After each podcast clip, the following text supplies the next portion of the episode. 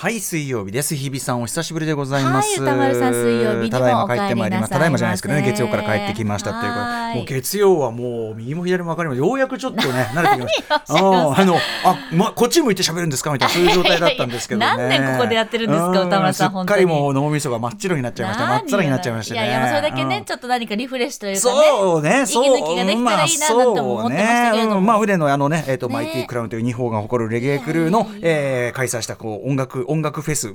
洋上の音楽フェスと言いましょうかね。巨大この客船の上での音楽フェスに行ってまいりましてファーイーストレゲエクルーズ行ってきましてということで、ね、まあ、毎日のようにこの話してるんですけどあの意外とこうまだこの話してなかったなみたいなのが後から後から出てくるもんで、やっぱりね日比さん相手だとやっぱお酒の話っていうんで、まあ、酒をこう飲みまくってたわけですよ。やっぱいいままず船旅はすごいやっぱ楽しかったです。めちゃくちゃ楽しかった、はい、で、えーと、特にやっぱりその最終日我々私とマミディさんね途中こう下船したんですけど仕事があるからっていうんで、あのその最終日にもう私はもう大はしゃぎいたしましてなんかマミディさんのね何やらインスタですかわかりませんが、何回もちらりと映ってるらしいいやいや私が。歌丸しいと思って私はほっといたしましたよすっごくジャンプされてたんで楽しそうに。もうはしゃぎまくってたので まあたいや楽しいお酒でよかったんですけどね。あのお酒のパック3種類ある中の一番高級パックを頼みましてね。これ高級、ね全部オールインクルードオールインクルード。オールインクルードなんだけど船乗ってそのだからその行動の仕方によって選べるのはまずその酒とあとその、えーと、インターネットのそのパッケージ入るから。でそのパッケージ入るかどうかでもうみんな大騒ぎ。すごい最初の数時間はずっとそれをやるんで もうもう揉めて揉めてもうどうなってんだ？ビールの一杯も飲みてんだよ みたいなこと言いながらやってたんですけど、はい、でまあマネージャーのね月曜日も言いましたけどマネージャーのホッチっていうのがですね「歌さんちょっと一番いいこのエクストラなんとかパックにしましょうよ」いやでも1日1万も飲まねえだろっってしかも俺ら途中で降りんだからさ、どんだけ飲めよこれお前あの元取れんだよなんて言ってんだけど、で、ま、マミリーとかはいや俺だからこのこの真ん中その1個下のでいいかなとか D, D でさ言ってるわけですよ、なんだけどいやちょっとあの社長からいいって言われてるんであの俺だけ一番いいの頼むとすげえ怒られるんで歌さんお願いだから一番いいのしましょうよっつって、うん、まあいっかっつってね。で一緒に頼んでですね、はい。まあ、それから先はもう値段で酒を頼む日々と。間違いないですよ、もう物価高ですから高いものをね、安く飲めるならラッキーですよ。日本円で換算したらだからそのホッチがホッチ何飲んでんの？分かりません。16ドルです。っていう。その分かんない。16ドルのカクテルみたいなの。16ドルっても今2000円ぐらいになっちゃいますもんね。恐ろしいですよ、うん、身を切る一杯ですよそんな普通に身を切る一杯。本当本当。だから私私なんかもねやっぱワインの頼むにしてもですねやっぱりこうえー、っとこのこの12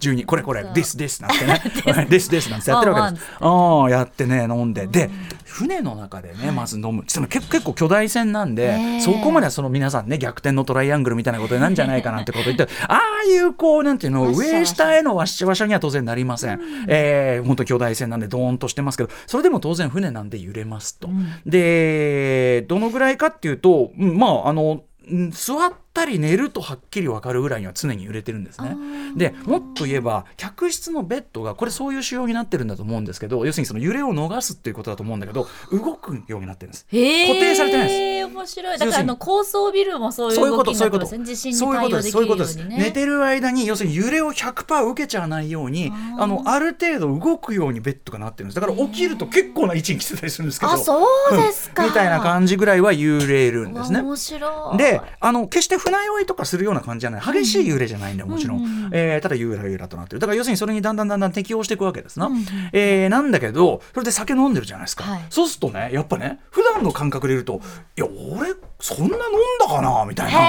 そうそんな飲んだかなみたいになってあこれ揺れて船だ船船みたいな。コスパいい、うん、これ船船ってなるんだけど一方でこれ酒だなみたいな。これこれは酒これは酒。どっちどっち、うんうん、これは酒みたいな。それはねだから見極めが難しくなってくるってなんですよね。でもほらだって日本だったら屋形船とかでねお酒飲むとねやっぱり盛り上がって美味しいよっていうのはやっぱそういうメカニズムなんですかね、屋形船なんかもっと入れると思うけどね。ね、うん、いやでもそうそうそう。ままさにそういうことかもしれない。だからその要は地に足がついてない文字通り、はい、地に足がついてない状態が四六時中あるからそれもまたあの船の上のちょっと日常から浮き上がったような音楽、でもそこら中で音楽が流れててて非常にハッピーな空間っていうね、あのでも全然もう酒飲みまくってるから全然ピースなんでだからあれもやっぱりそういうあの特殊空間がなせる技っていうのもあるかもしれませんよね。いいですね。いい意味での本当に非現実なね、そうなんですよ。で問題はねその現実に帰ってきてから、こう船降りてですね、えー、と陸に立って、まあ、しばらくは肝ね張ってるから分かんないですけど降りてしばらくしてからこういわゆる船酔いならぬおかよいというやつがあこれが噂に聞くおかよいかと。陸要するにそうなんです。船で要するにその三半規管がずっとその揺れてる状態に慣れてるんで面白いんですよ。だから適応しちゃってる分パッと降りるとやっぱりもう常に大きく揺れてるような状態が続いててなおかつ私その最終日に飲み過ぎた件と混ざりましてですね これもあのこれ二日酔いなのかおか酔いなのかよくわからないみたいな状態になりながらフラフラになりながらこう2日プラス丘っていうそう、2日プラス岡。2日プラス岡。ありがとうございます。その足し算で。だから、あのーやっぱね、仕事とはいえ途中で降りて、あの、ある意味良かったのは、あの、即この、あの、うん、アトロクにね、すぐに復帰するのは難しいぐらいには、おかゆい残りました、何日か。だからちょっとあの椅子もちょっとゆらゆらさせとかないと気持ち悪くなっちゃったりするのかしら。うんいつもいる。逆にこうやってこうああ、でも、いや、でも気づくとゆらゆら体揺れてたりもしましたし、あやっぱり。あの、数日は残ったんで、だから皆さんだから大丈夫だったかなってのもあるんですけどね。確かに1週間なんうん、かね、もっと長くい乗ってた人なんかねあると思うんです。いやでもマイティクラウンなんてのは偉いもんで、ああそのもう本当にもう多分寝ないでいろんなことやってたと思うんです。あの彼らは飲んだくれる時間もなくもう次のそのいろんな出し物のあれとかねそれこそあのジャマイカからのアーティストがこう、あいつが来てないみたいなのもいろいろあったんでそういうあとはその天候が悪いからその外から中に移すみたいないろんなこうあれをもうずーっと打ち合わせと調整ででもその要所要所で出てっては盛り上げ出てっては盛り上げ、えー自分たちでクラッシュもやるサウンドクラッシュもやるみたいないろいろやってたんで最後ラバダブで盛り上げてみたいなのやってるんであのもうくったくたなはずなんだけどその足でジャマイカにそのクラッシュにあのサウンドクラッシュしにあの向かってましたから。すごいすごいやつらですよね。上には。俺もタフなつもりだったけど上には上がいるもんだってことでしたよね。ういということでくしてあのまあ無事こうやって恥ずかしながら恥ずかしながら帰ってまいりましたみたいなね。ええまあ先週の放送もタイムフリー聞かせていただきまして、先週の感想もございますし、ええその間ちょちょっとねあの日比さんが行かれたというこの番組を扱った、私も非常に行きたいと思ってるあれの話もしたいんで。であのちょっとまず早速始めたいんですけど、その先週のクレイちゃんがね、はい。あの水曜甘やかしじゃないかという件です。甘やかし問題。そのやっぱアフターぐらい言わせようかと思って来たんだけどと、やっぱりそうも目の前にするとそうもいかなかったなんてことね。まあまあまあなんつってうんやっぱりこれはねでもね甘やかしてるんじゃないんですよ。あの日比さんが皆さんが思ってる日比さんが普通に頑固なんですよ。普通に日比さんが言うこと聞かないだけなんです。そうなんです。ここはね、私だから多分、こええれはあの、ラジオではね、伝わらないその1なんですけど、結構目力で歌丸さんに、そうですね私今日も言わないから。えー拒絶をしてるわけなんですね。目の前にするとこう言わせらんねえなみたいなのがあったりするんで、ね。が眼力でえー眼力でちょっとそうなんです生意気ながらもやらせて甘やかしてんじゃないですよ。俺がその日比さんにその負けてるの単純に。何をしてるんですか日比さんに押されてるだけなんよ。やめてくださいよ。それはね。確かにアフターに関してはゴリ押し。ご利用し、うん いい張り、うん、みたいなのがあるということなんでね。あのーということでございまして。でもちょっとあの先週の示しもありますんで今日今日ちょっとお帰り記念というかお帰りってつもりでお願いしてよろしい？お願いします。よーし、引くぞ。どんだけの大事なんだよ。番組のタイトル。お願いしますちょっと準備体操しますからね、えーちょっとね。お願いし。ますね本当にね。いい。来るかな？いただけるかな？いただけるかな？おたまさん、歌丸さん、おたまさんでした。おたまず大丈夫なれないことやから、お帰りとあ歌丸さんが気が気が取られちゃっておたまるさんおたまるさんおたまるですけどね事実上おたまるですけどねアフターシックスジャンクションありがとうございますお帰りなさい。どうもただいま After Six Junction. 7月26日水曜日時刻は今6時9分です。ラジオドッキの方もラジコドッキの方もこんばんは。こんばんは。TBS ラジオキーステーションにお送りしているカルチャーキュレーションプログラムアフターシックスジャンクション通称アトロク。パーソナリティは私ラップグループライムスターのラッパー歌丸です。そしてはい、水曜パートナー TBS アナウンサーの日々真央子です。はい、改めましてあの先週、えーダイヤパーソナリティ務めていただきましたクレバさん本当にありがとうございました。ありがとうございました。あ言うまでもなくねクレちゃんはもうまあこの番組のこともよく分かってるし、ええもう。はいあのーまあ文文房具のねテーマだったりとかいろいろあったんでまあもうあの進行とかあとまあ日比さんとの掛け合いみたいなのが危危なげないというかね、もうめ普通にもう普通にあのクレバの番組として面白かったのはもう言うまでもなくのことなんですけど、まあそのなんだろう甘やかしてるんじゃないかの件も面白かったしあとねあのちゃんとちゃんと私とのねい。ろいろなれ初めの話なんかもね。いやーあれはね、ええ。ちょっとなんかこう話してくださって、うん、確かに言われてみればというのもなんなんですけれども、ええ。実は伺ったことがなかったなと思ってあその大後輩という,、ええこう話になるまでっていう。ちなみにこの大後輩というワードそのものは、ええ。あの渡辺佑さんというですね、あのまあ、偉大な編集者にして、まあ、ラジオパーソナリティとしてもパイセンでございます、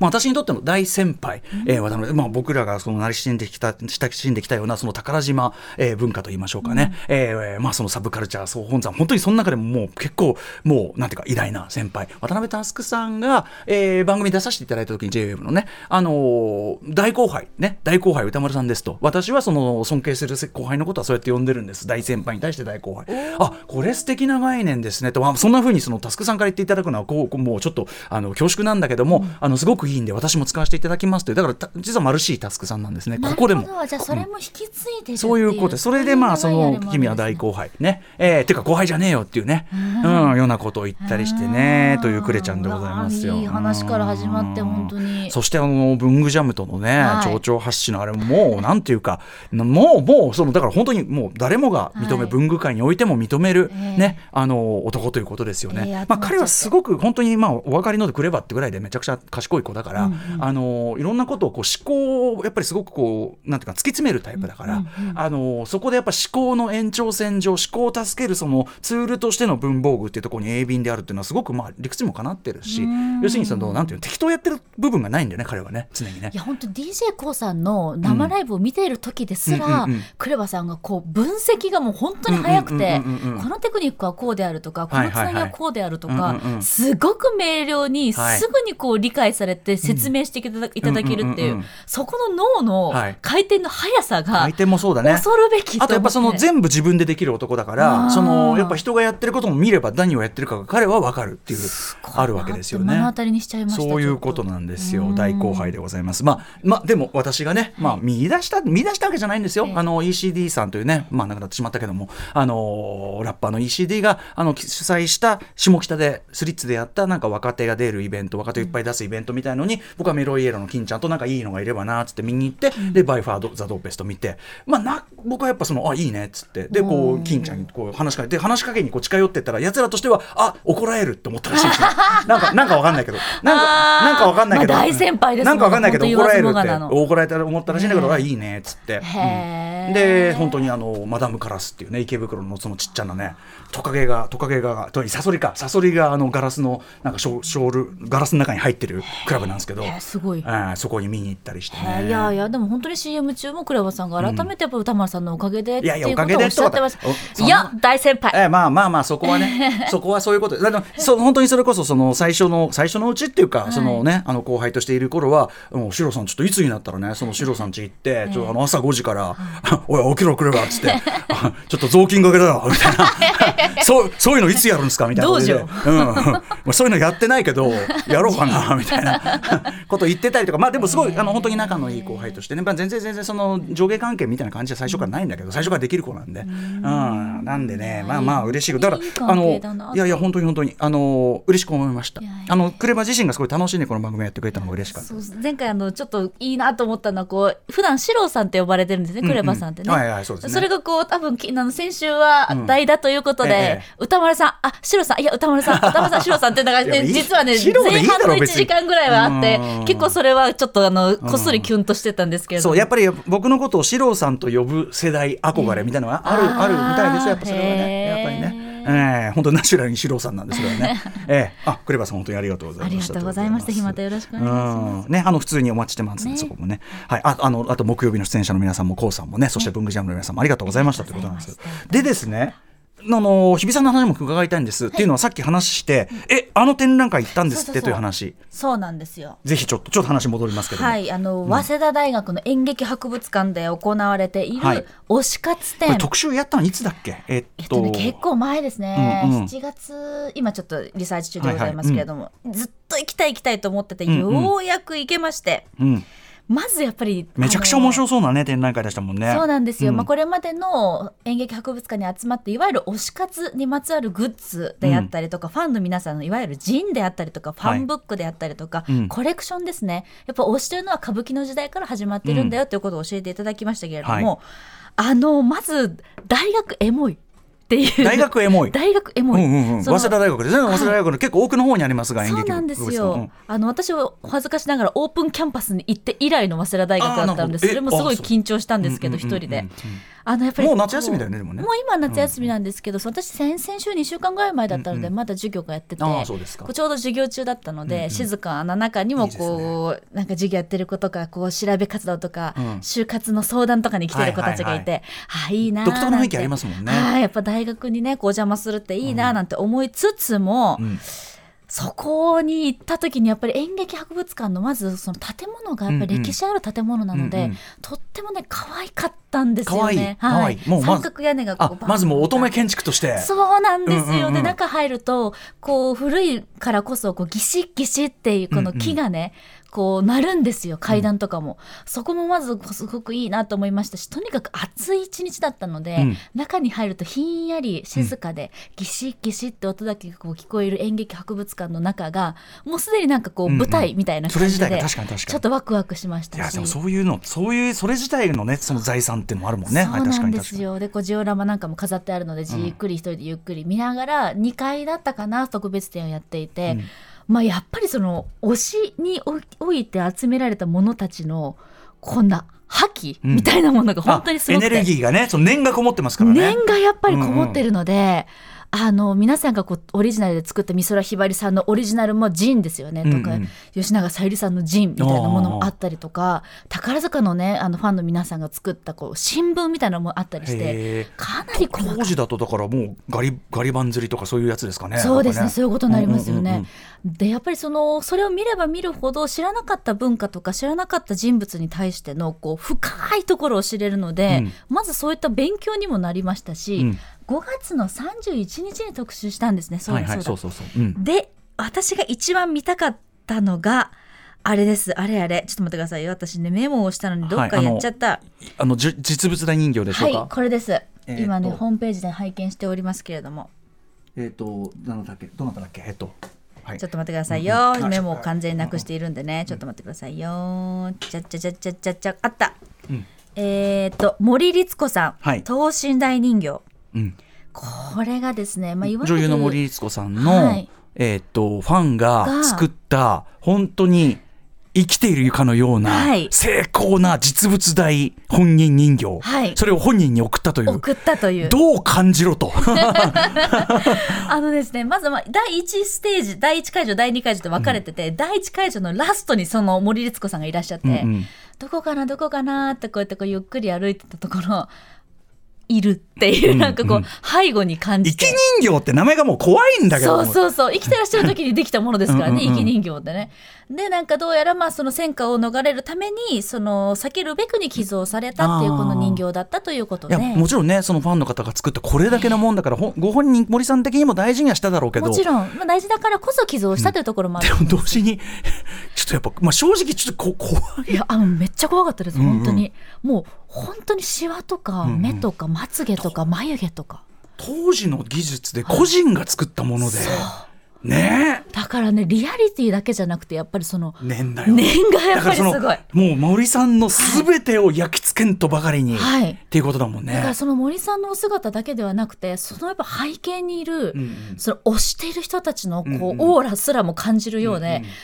これを見に来たんだけどごめんなさい。本当一瞬でさっと通り過ぎてしまった。圧が強すぎて。圧がすごすぎて、うん。でもやっぱり推すというのは本当にそれだけ思いがこもってることだし、推していたからこそ森さんってこういう方だったんだなって、うんうん。今全然関係ない私も知ることができたので、まあ推しの尊さっていうのをですね、うん。もうビンビンに感じられたねし活展。あれ、推し活会、えっと、その時ね、赤井君さん、おあの、はい。お話がありました。赤井さんもおっしゃってたけど、やっぱりその、どうそれが、そのアートとか、うん。その、えっと、エンターテインメントみたいなのが、どう受容されたか、受容詞っていうのは、うん。観客詞というかな、ファン詞というか、うん。そこは非常にこう、まだまだ研究が進んでないところで、だから、実はその演劇博物館が持ってたものの中で、こうやって、こう、なんかキュレーションすると、これだけのものが浮かび上がってくるってこと。押すという角度から見るとこういうことだったっていうね。だから素晴らしいあの試みだし今後もやっぱりあのその後いろいろこの番組でいろいろやってた中でもやっぱり需要詞大事。例えばその、えっとザ・ファーストインパクトって特集やりましたけどあ,、あーはい。れなんかまさに需要詞の個人詞っていうかな、んうん。あのそれの記録なんていうか需要詞は個人詞に絶対ね最終的にはなってくんで、うん。あのそういう記録としてこうでやっぱ面白いし重要だよねっていうようなことを、あの改めて教えてもらう特集でもあったしそれを実際に行ってみるとでも実際に行ってみるとあれだけ盛り上がってた生き人形を一瞬しか見れなかったってすごいリアリティがある話。うわ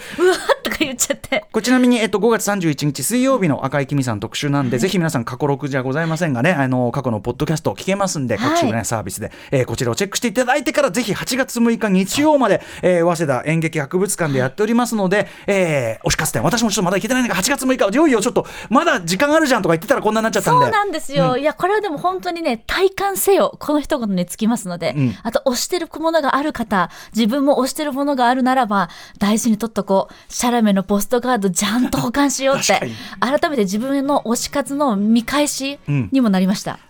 はい、ということで推おすすめですし活展行ってきた日比さんのお話でございました、はいありがとうございます。さてさて本日のメニュー紹介いってみましょう。はい、カルチャー界の気になる人、物、動きを紹介するカルチャートークからです。雑誌ブブカで歌丸さんが連載しているコラム、マブロンで取り上げたおすすめのアイドル的楽曲、こちら船の上でたはい、くさん聞かれたということで。音楽の音楽の天国マイティクラウン、えーファイイーストレゲエクルーズの船内に閉じこもって1日かけて選びました。めちゃくちゃな曲数があったんで。そして、えー7時からは日替わりでライブや DJ プレイをお送りする音楽コーナーライブダイレクト今夜のゲストはこの方です8月23日丸の内コットンクラブにてワンマンライブを行う音楽家の小西康原さんが、えー本当はここ TBS ラジオ大学スタジオから弾き語りライブを披露していただく予定だったんですがちょっと,、えっと喉のコンディコンディションよろしくないということでこれは本当に大事をとって、えー本日は自宅での弾き語り音源のリモート出演となります。そして8時台の特集コーナー、ビヨンドサカルチャーはこちらです。月刊シマアワー7月号。流行ってなんだろう特集。流行微調整。番外編。なんだもうそれ。まあとにかく日比さん得意の流行予想なんですけど、はい。ちょっと日比さんあの、はい。あの島田さん得意のね島田さ流行流流行予想なんだけど、島田さんがですね珍しくちょっといつもはね的中ですとか言ってたのが、ちょっと流行予想微調整どころか大大改造が必要というちょっと反省をされてるようで。まあ流行って難しいのねってなのでちょっと話根本流行とは何かという根本をみんなで考えてみようじゃないかというね、えー特集になっておりますということでちょっと皆さんからもメールを募集してるんですね。ぜひお願いしたいです。乗った流行、乗れなかった流行のメッセージを参考に流行そのものを研究したいので、ぜひ乗った流行、乗れなかった流行ある方、メール受け付けております。歌丸アットマーク tbs.co.jp までです。全部島尾さんの胸三寸じゃねえかっていうのもありますけども、えーぜひ皆さんくじけず送っていただきたいと思います。そして引き続き番組への感想や質問、リアルタイムでお待ちしています。あアドレスは再び歌丸アットマーク tbs.co.jp までです。読まれた方全員に番組ステッカー差し上げています。それではアフターシックスジャンクション行ってみよう After Six Junction.